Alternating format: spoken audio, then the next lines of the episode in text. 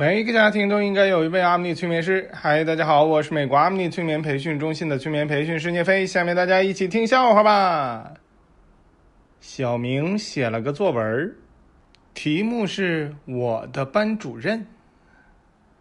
我的班主任，他是这个世界上操心最多的人。人还没老，头先秃了。他的头发在衣服上。在讲台上，在我们的作业本上，就是不在他自己脑袋上。他就像一颗蒲公英，风一吹就成了秃瓢。老师给他的勇气打了一百分。接下来的笑话呢，是一个小学生给我发过来的，咱们大家一起听一下吧，一分多钟。回到了家里，他妈妈就说：“小明，你怎么回来啦？不是刚要坐车去旅游吗？”小明就说：“可是妈妈，我忘带票了。”妈妈又说：“那你也不用回来拿呀，你直接去补票就行了。”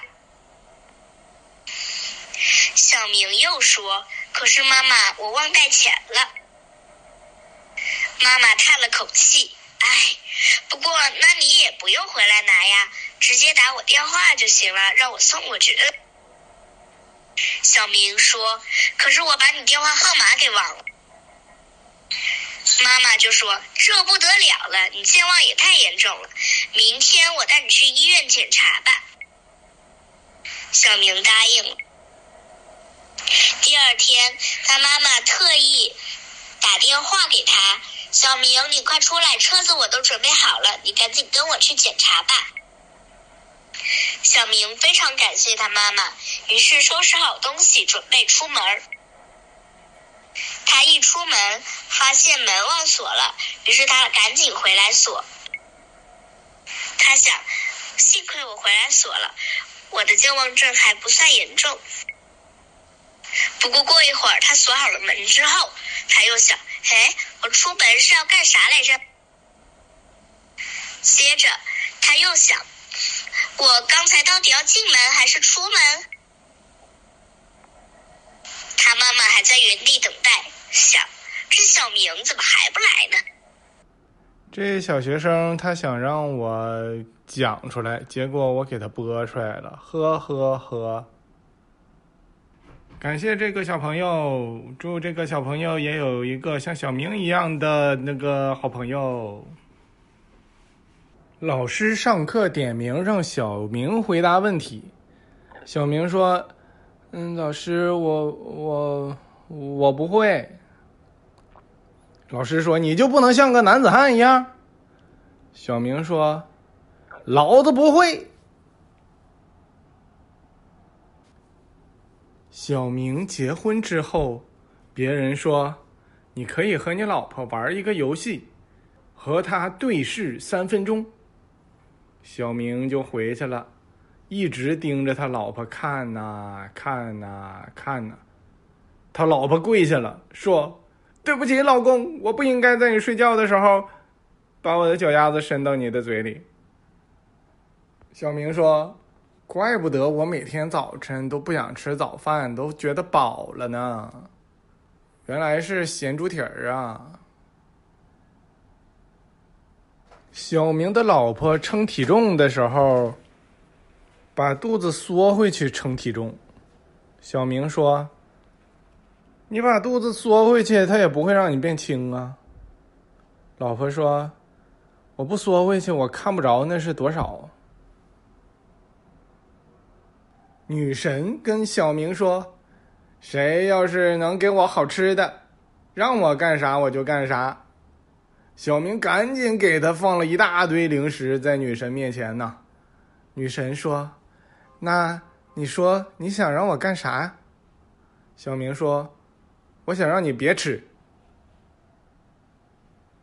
老师让大家写作文，作文的题目是：“假如我是一只蜘蛛。”大家各种奇思妙想啊！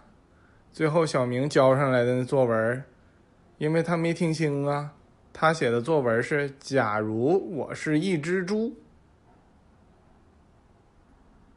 同学聚会的时候，小明拉二胡，大家在那儿吃饭呢，他就在那儿表演呢。表演完了之后，大家鼓掌。他问大家：“我拉的好不好？”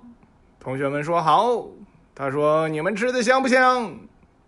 同学们说：“香。”等同学们反应过来之后，就揍小明一顿。我想问，你们家有这么会拉的人吗？你们家的人在拉的时候，你们吃的香不香啊？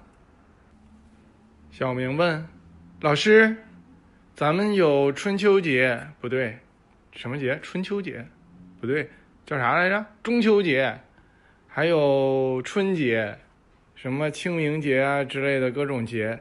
那狄仁节是给敌人过的吗？”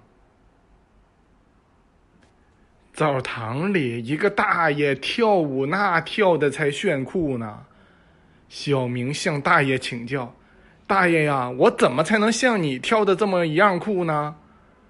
大爷把小明的水调高了二十度。